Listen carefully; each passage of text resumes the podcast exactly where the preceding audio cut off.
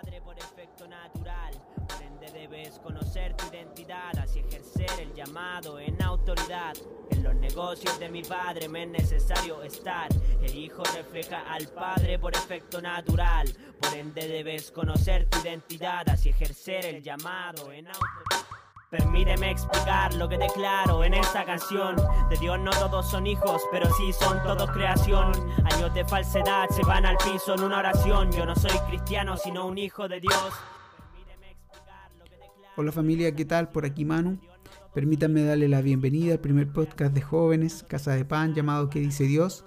Un espacio que teníamos en nuestras reuniones y que hemos retomado por este medio el cual está enfocado a resolver dudas y preguntas de forma breve, pero esperamos que sean concisas, de forma que tengas un sustento para poder comenzar a profundizar cada tema y establecerte sobre la verdad de la palabra y según el diseño de Dios.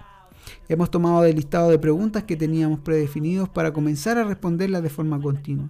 Y si deseas enviar algún tema o pregunta nueva para responderlo por esta vía, puedes enviármela directamente al WhatsApp el día de hoy hemos elegido la pregunta, ¿podemos escuchar música secular?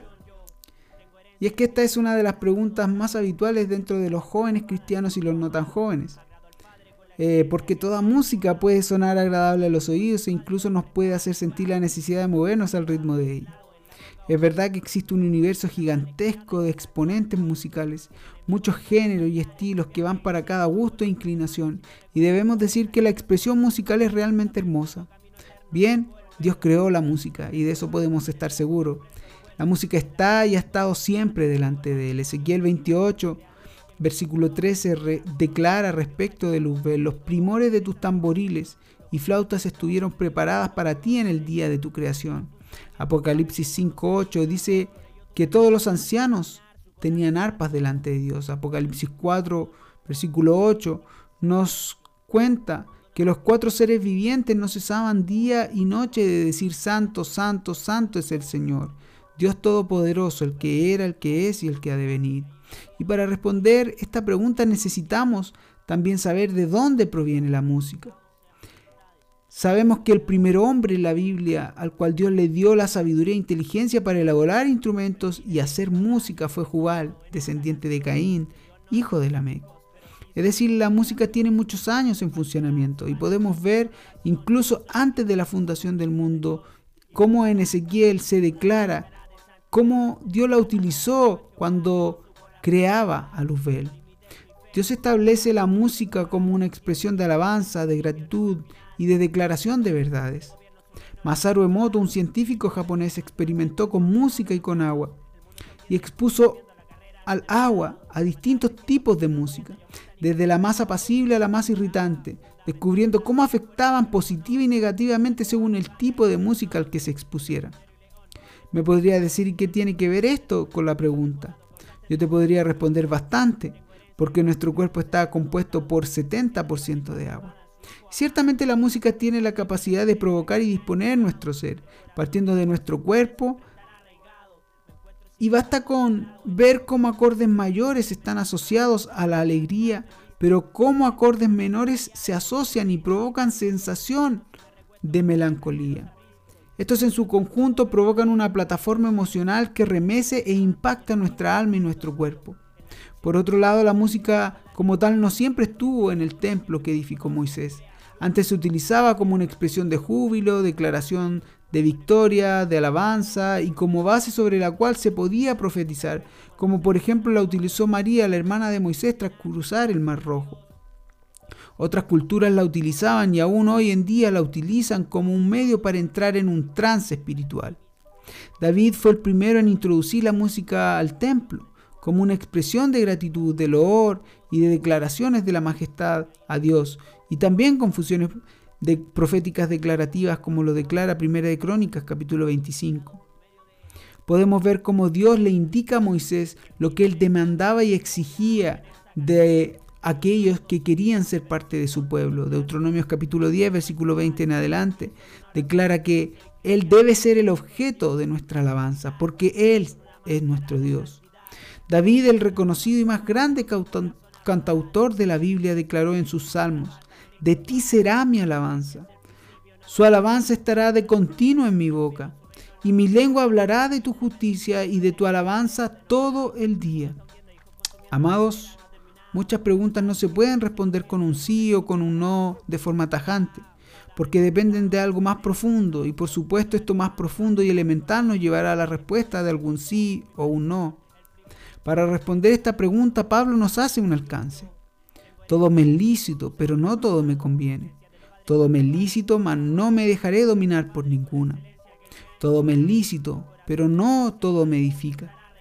La música es un tipo de arte, una forma expresiva del ser humano.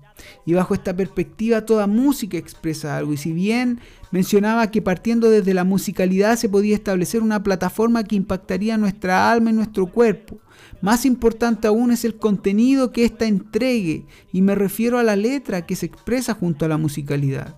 Tenemos música muy buena e incluso bastante pegajosa, pero que incitan al odio, la violencia, la rebelión, las relaciones sexuales indebidas, fuera de orden, promiscuidad, delincuencia, droga, vulneraciones de la ley, formas incorrectas de amar y podría seguir. Y si la música tiene la capacidad de disponer una plataforma sobre nuestra alma y cuerpo para entregar e influir con un contenido expresado por medio de frases, debemos entonces tener en cuenta todo esto antes de disponernos a escuchar cualquier música. ¿Podemos escuchar música secular? Te podría responder, claro que sí. Hay música secular muy buena y muy pura en el contenido que expresa. Por ejemplo, en la declaración romántica de un, de un amante a otro amante. Pero hay mucha música que carga un mensaje peligroso que incita a ir fuera de los límites que Dios establece, proponiéndonos ir contra lo que agrada a Dios. Personalmente he experimentado el resultado de escuchar música promotora de conductas alejadas de Dios. ¿Podemos escuchar música secular? Sí, por supuesto. Pero una de las cosas que debemos tener en cuenta es, ¿la música que voy a escuchar glorifica a Dios? ¿Cuál es el contenido y el mensaje que me entrega? ¿Me lleva a una dirección que va contra la justicia de Dios? ¿Me edifica y me lleva a expresar alabanza a Dios por todo lo que Él es, la música que estoy escuchando. Todo me es lícito, pero no todo me edifica. Y por ende no todo me conviene. Podemos elegir libremente escuchar la música, pero necesitamos entender cuál es el propósito de la música, cuál es el efecto de la música y cuál es el impacto que generará en mi espíritu, en mi alma y en mi cuerpo. Amados, espero haber respondido sus dudas en estos cortos minutos. Por cierto, no pretendo haber acabado el tema, pero sí darle herramientas y contenidos para que puedan decidir cuál música escuchar y por sobre todo cuál música definitivamente no. Nos vemos en un próximo capítulo de ¿Qué dice la... Permíteme explicar lo que declaro en esta canción. De Dios no todos son hijos, pero sí son todos creación. Años de falsedad se van al piso en una oración. Yo no soy cristiano, sino un hijo de Dios.